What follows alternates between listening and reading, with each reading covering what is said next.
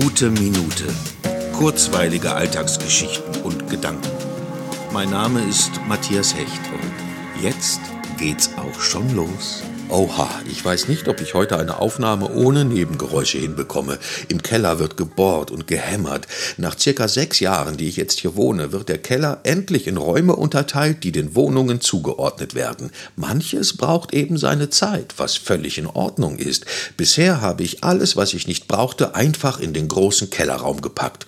Und ich habe mich immer gefragt, wie ich den ganzen Kram ohne Auto auf die Halde bekomme. Und nun plötzlich, die Arbeiter haben den Keller vor ihrer umgestalterischen Tätigkeit entrümpelt. Perfekt. Eine große Freude und Erleichterung. Ich könnte jetzt auch ein schlechtes Gewissen haben, dass die beiden meine aussortierten Kisten, Kartons, Regale, Untergestelle, Körbe schleppen und entsorgen mussten. Aber ehrlich gesagt ist das doch eher so, dass man manchmal einfach warten muss. Warten, bis Dinge sich klären, von denen man eh nicht wusste, wie man sie lösen soll und somit von einer Last mehr befreit wurde.